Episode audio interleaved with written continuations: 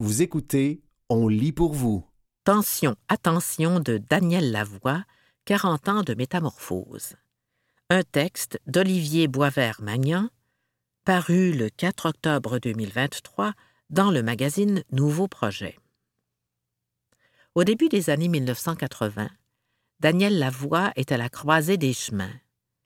Même si la critique l'acclame, il peine encore à vivre de son métier. Déterminé, le musicien se résout alors à jouer le tout pour le tout. Quatre ans après la sortie de son album folk aux accents prog, Nirvana Bleu, Daniel Lavoie décide de prendre de gros risques. Un gros risque artistique, un gros risque financier. Un peu gambler dans l'âme, il mise tout sur Tension, attention, un album sainte pop à la fine pointe de la technologie. Une rencontre avec la presse québécoise en septembre 1983 en dit long sur ce changement esthétique. Ce jour-là, Daniel Lavoie invite des journalistes et des représentants représentantes de maisons de disques dans un studio de Québec, là où il met la touche finale à son quatrième album solo en français. Au-delà des chansons, ce qui retient l'attention des médias, c'est le look de Daniel Lavoie. Pour la première fois, le chanteur se présente en public avec les cheveux coupés et surtout sans moustache. Ça fait jaser. Sans moustache ni barbiche, cheveux courts, l'auteur-compositeur serait à peine reconnaissable sur la rue écrit Louis Tanguay dans Le Soleil. Ce que les gens doivent réaliser, c'est que l'ancien Daniel Lavoie s'est terminé, précise Régent Rancourt, l'impresario de Lavoie, toujours dans les pages du quotidien de Québec. Son ancien style, il en était allé au bout. Daniel Lavoie rit au bout du fil quand on lui rappelle cette journée promotionnelle quand on est dans les spotlights. On invente parfois des histoires pour se rendre intéressant, lance-t-il. Mais je me souviens qu'à l'époque, je voyais la moustache arriver chez les pompiers et les policiers. Je me suis dit que ce serait peut-être le moment que j'arrête de porter ça. C'était plus vraiment cool. L'ultime tentative. Ça fait plus de quinze ans que Daniel Lavoie exerce le métier de chanteur quand il se donne une dernière chance avec Tension, attention. Élevé par une mère mélomane, qui l'a initié très tôt aux opéras et aux œuvres de musique classique, le petit gars de Donry, à deux heures et demie en voiture de Saint-Boniface, joue du piano au sans nom, une boîte à chansons réputée du Manitoba, quand on lui offre de participer en 1967 à Jeunesse oblige, un concours organisé par Radio-Canada afin de découvrir de nouveaux talents aux quatre coins du pays. C'est le Star Academy de l'époque. C'est le professeur d'une école locale, également directeur de la boîte à chansons où je jouais, qui m'a convaincu de m'inscrire. Daniel Lavoie fait ses preuves jusqu'à la finale télévisée qui se déroule à Ottawa. Ce soir-là, un certain Franck Dervieux, pianiste pour Jean-Pierre Ferland, lui donne une bonne tape dans le dos. Il m'a dit Toi, t'as pas le choix, tu dois continuer. Ça m'a donné du courage, se rappelle celui qui caressait jusque-là le rêve de devenir médecin. Je suis arrivé face à face avec mon destin. Ce genre de rencontre avec le destin Daniel Lavoie en fera plusieurs durant les années 1970. Une période de haut et de bas marquée par son arrivée au Québec. C'est d'abord dans les bars qu'il se produit, en solo ou en groupe. Le rythme des sets, qui se succédait de 21h à 3h du matin plusieurs soirs par semaine pendant plus d'un an et demi, est intense. Autrement, la voix fait une vie de bohème il écrit des chansons, se promène sur les routes de sa province d'adoption, rencontre des gens ici et là dans un Québec en pleine ébullition, qu'il considère alors comme l'endroit le plus cool du monde entier. Parmi les gens qui lui tendent la main, on retrouve François Dompierre, Stéphane Venn et Gilles Valiquette, déjà des poids lourds de l'industrie, avec qui il enregistre son premier album, à court terme, en 1975. J'y allais de doute en doute, mais chaque fois qu'une occasion de monter se présentait, j'avais assez confiance pour faire un pas en avant. Et quand j'arrivais au nouveau niveau, je me remettais au travail et je constatais que je pouvais peut-être encore monter une marche de plus. Mais la vie de bohème a ses limites. Malgré l'enregistrement de cinq albums solo, trois en français, un en anglais et un autre complètement raté avec François Cousineau, la voix ne subvient qu'en partie à ses besoins et à ceux de son jeune fils. Je me voyais dans une situation où je ne pouvais pas lui offrir ce dont il avait besoin. Et ça me provoquait beaucoup. Ça m'a obligé à faire une prise de conscience. Rendu là, ça faisait douze ans ou un peu plus que je travaillais très fort, que je faisais ce que je considère comme de la bonne musique, raconte celui qui avait tout de même raflé le Félix de l'interprète masculin de l'année à deux reprises, en 1980 et 1981. Je me suis dit qu'il fallait peut-être que je fasse autre chose. Mais, étant têtu, j'ai décidé de me donner une dernière chance. Je vais pousser l'enveloppe le plus loin que je peux en sortant de ma zone de confort. Jusque-là, Daniel Lavoie était reconnu pour ses chansons folk, pour ses ballades au piano et, plus récemment, pour sa très entraînante bombe pop jazzée, la danse du smat. Dans tous les cas, rien ne laissait croire qu'il se mettrait en danger en explorant une avenue plus électronique. Et pourtant, je découvrais à ce moment la technopop. C'était quelque chose qui me plaisait beaucoup. J'adorais Duran Duran, j'adorais David Bowie, ça m'allumait complètement. La suite est on ne peut plus symbolique. La voix allait se faire voler sa guitare et, quand le chèque d'assurance est arrivé, il a choisi de s'acheter un autre instrument. J'ai hésité et je me suis pris un Juno 6, l'un des premiers synthétiseurs polyphoniques de l'époque. Voyant le nouveau style de l'artiste, l'entreprise française Pathé Marconi, avec qui il est lié à l'époque par l'entremise de son contrat avec la multinationale EMI, lui propose de travailler avec un réalisateur britannique du nom de John Eden. Ce John Eden est l'un des architectes du son synth pop de l'époque. Il est, entre autres, derrière la version anglaise du succès allemand Der Kommissar, une reprise de Falco qui a permis au groupe britannique After the Fire d'entrer dans le top 5 du Billboard américain. On est allé en Angleterre pour le rencontrer. Il a écouté les chansons que j'avais. Il avait le choix entre Julien Clerc et moi, et il m'a choisi. Ça m'a fait un petit velours, car j'étais vraiment pas très connu. Il est venu au Québec pour enregistrer l'album avec moi. Vous écoutez Tension, attention de Daniel Lavoie, 40 ans de métamorphose, un texte de Olivier Boisvert-Magnan, paru le 4 octobre 2023 dans le magazine Nouveau Projet. L'autre rencontre déterminante qui a mené à l'enregistrement de Tension, attention est celle avec Daniel Dechem, un auteur-compositeur-interprète et multi-instrumentiste de renom. Le Manitobain l'avait rencontré quelques années plus tôt alors qu'il donnait un spectacle avec Edith Butler, et c'est Régent Rancourt qui lui a proposé d'entrer en contact avec lui pour enregistrer l'album. Dechem, tout comme la voix, n'a pas vraiment d'expérience avec les instruments synthétiques, mais il apprend vite à manier la batterie électronique de l'heure, le Lindrum, première boîte à rythme au son échantillonné qui arrive sur le marché en 1982. Daniel Dechem, il est très rapide techniquement. On a grandi ensemble durant l'élaboration de l'album.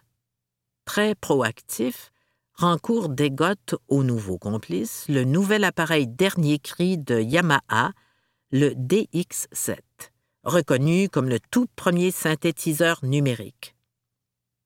En fait, il n'était même pas encore sur le marché. Yamaha nous a offert de l'essayer. J'imagine que la présence de John Eden, qui venait tout juste de faire un gros hit techno-pop en Angleterre, a aidé notre cas. Mais finalement, on l'a pas juste essayé. On l'a mis partout sur l'album. L'influence du Liban, en quelque sorte. La pré-production se fait dans un petit studio de l'Est de Montréal.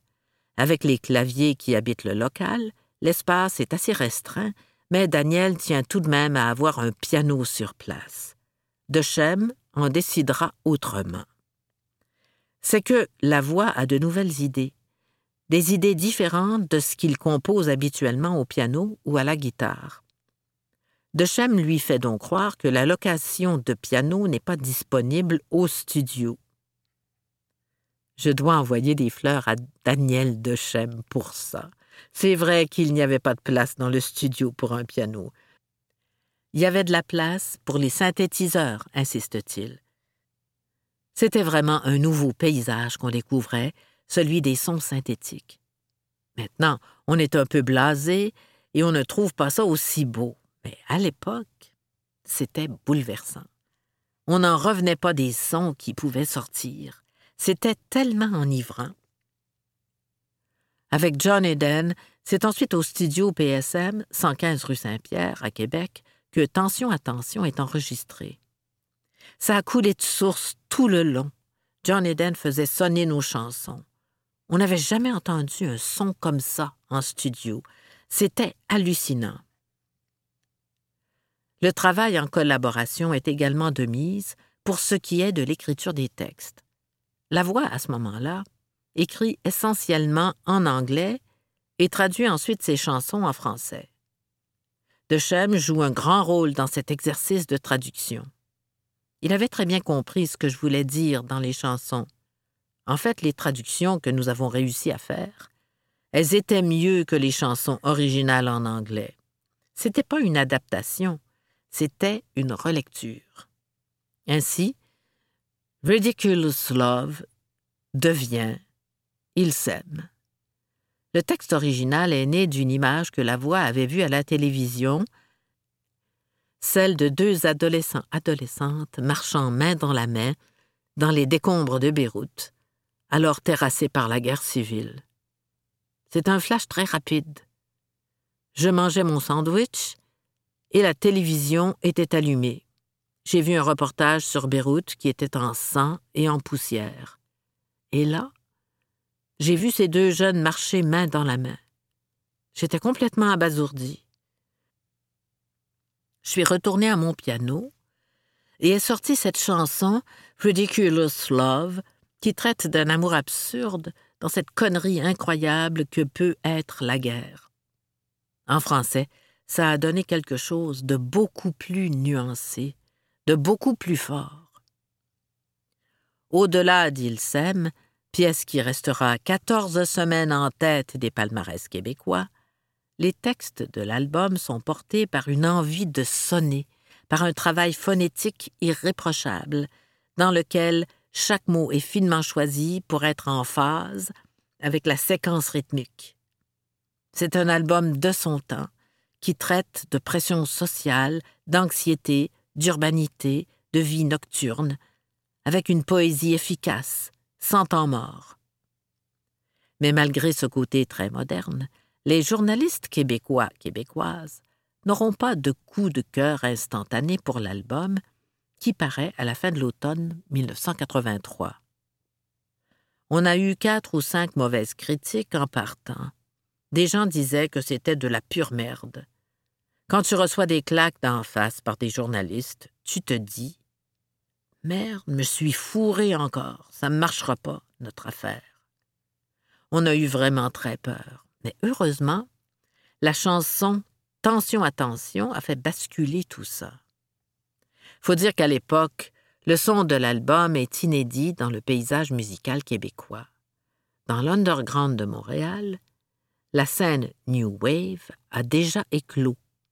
Des groupes anglophones comme Men Without Hats ont d'ailleurs connu de beaux succès à l'international. Mais pour ce qui est de la pop francophone, tout est encore à faire. La comédie musicale Pied de Poule a, en quelque sorte, pavé la voie à ces explorations synthétiques. Mais les artistes québécois, québécoises phares des années 1970, Séguin, Piché, Dufresne et Rivard notamment, ont tardé à faire le saut. Daniel Lavoie sera, à ce titre, un précurseur. Il se donnera d'ailleurs la mission de défricher ce terrain tout au long des années 1980 en créant la maison de disques Trafic, qui offrira une rampe de lancement de choix à des artistes de la relève comme Paparazzi, Marie-Philippe et Luc de la Rochelière, qui auront aussi cette tendance à mélanger chansons et synth pop. 40 ans et 160 000 albums vendus plus tard, Daniel Lavoie est encore fier de cet album, même s'il a quelques réserves. J'ai pris beaucoup de recul depuis. Vraiment, je pense que les deux chansons importantes sont les deux premières, Tension, attention et Il s'aime. En fait, les chansons, c'est un peu comme des soldats, et par album, t'as toujours deux ou trois officiers, image-t-il. Ce que je peux dire, par contre, c'est que toutes les chansons ont été bien faites. On n'en a négligé aucune. Quatre ans plus tard, Michel Rivard connaîtra un succès monstre avec un trou dans les nuages qui redonnera une impulsion plus vaporeuse aux explorations synth-pop québécoises. Même chose, quinze ans plus tard, avec le brillant Rêve et mieux de Daniel Bélanger. Autant dire que le temps a donné raison à Daniel Lavoie. C'était Tension Attention de Daniel Lavoie, 40 ans de métamorphose, un texte d'Olivier Boisvert-Magnan, paru le 4 octobre 2023 dans le magazine Nouveau Projet. Dans les champs avec le roi des bulbes, un texte d'Isabelle Morin paru le 3 septembre 2023 dans la presse. En ouvrant la portière du véhicule, un fumet d'ail nous chatouille les narines. Nul doute, nous sommes bien à destination. Ces parfums, qui rappellent les trattorias de Toscane, émanent des locaux d'une touche d'ail, où des tonnes de bulbes sont entreposées, nettoyées, mises à sécher et emballées quand ils ne finissent pas transformés en goûteux produits gagnants de plusieurs prix. Sur la rive du lac Saint-François, près de la frontière américaine, la villégiature et l'agriculture se côtoient. C'est ce dernier volet qui nous intéresse tandis que nous roulons vers Saint-Anicette, motivés à découvrir le processus par lequel on arrive désormais à produire de l'ail du Québec toute l'année. Nous reviendrons bredouille. Le secret est aussi bien gardé que celui de la caramilk. Nous découvrirons en revanche un intérêt insoupçonné pour ce bulbe de chez nous, dont les parfums supplantent haut la main ceux d'ailleurs. Ils ont la vingtaine à peine franchie.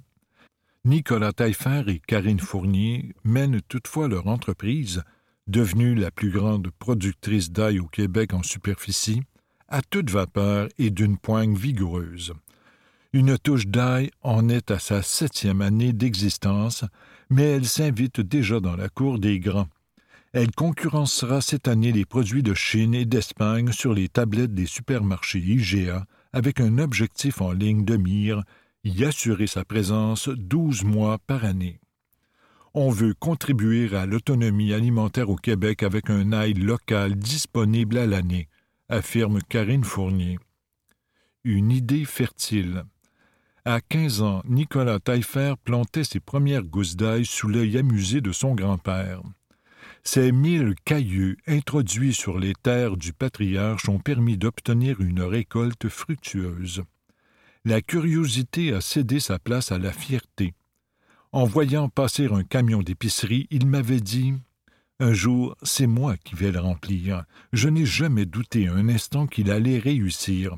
Il a toujours été vaillant, et puis, c'est mon petit-fils, lance Yves Saucier le regard pétillant. À l'âge où d'autres sont investis de la mission de séduire leurs voisins de classe, le jeune homme avait déjà réglé la question et passé à l'étape suivante démarrer sa petite entreprise.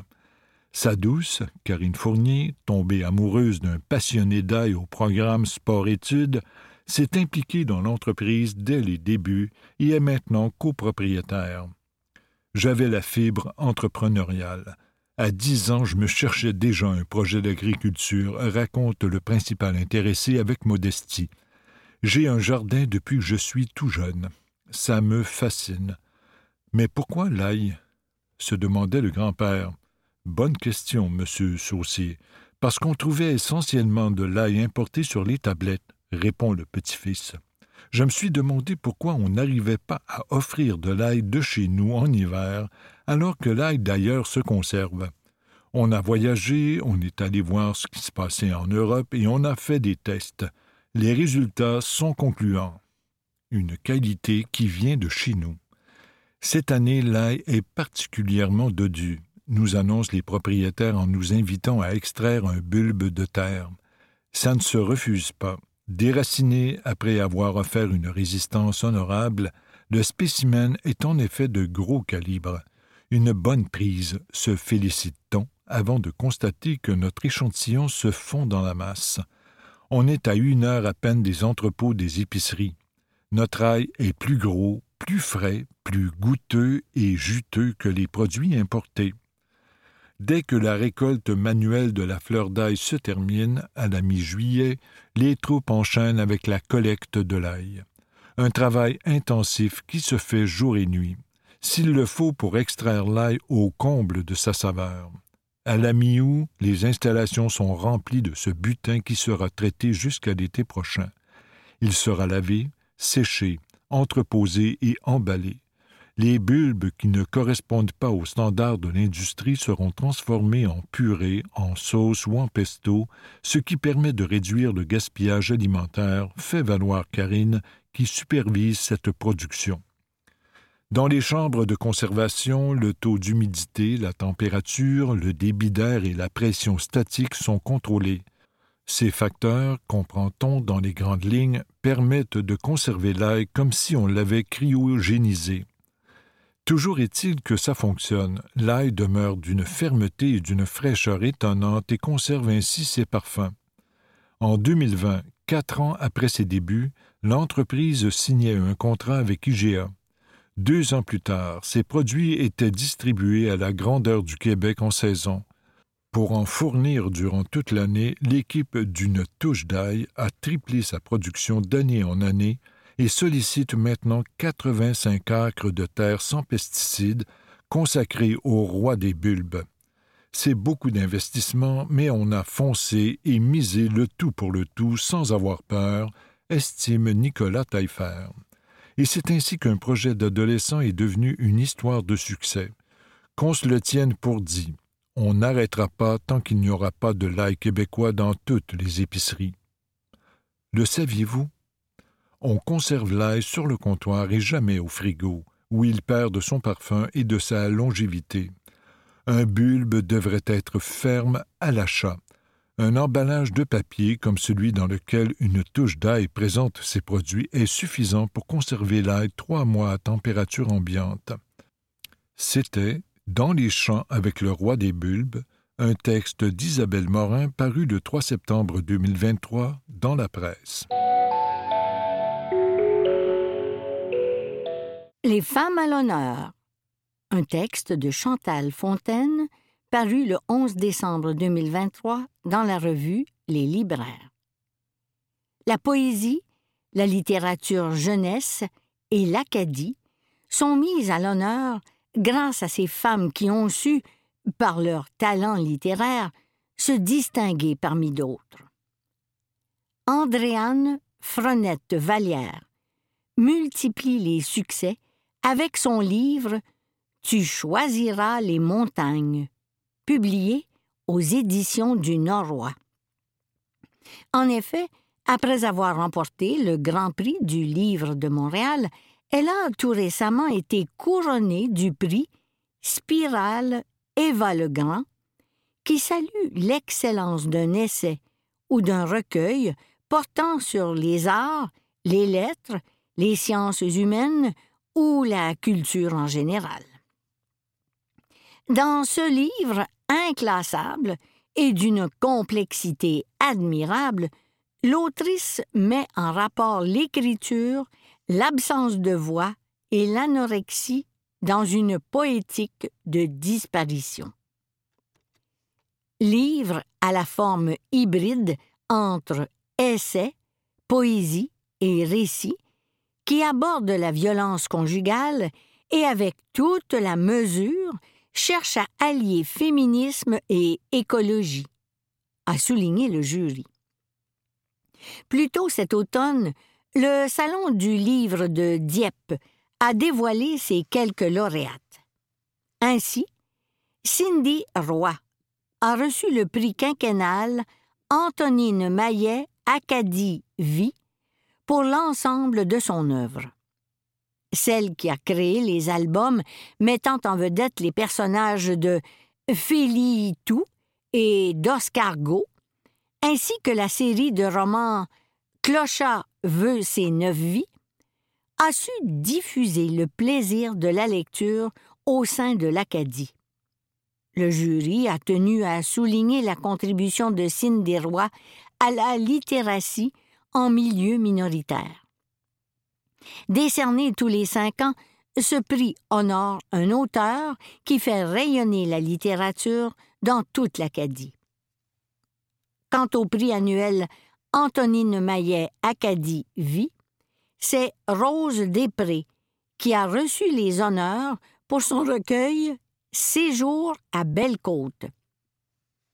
Publié chez Prise de parole et dont le jury a souligné l'authenticité et la générosité de la plume. Enfin, le prix Richelieu, volet jeunesse, a été remis à Neila Seloumani pour son recueil de poésie Folie qui somnole. La jeune femme de 18 ans a été remarquée pour le sérieux de sa démarche et recevra une bourse de 1000 dollars. C'était Les femmes à l'honneur, un texte de Chantal Fontaine paru le 11 décembre 2023 dans la revue Les Libraires.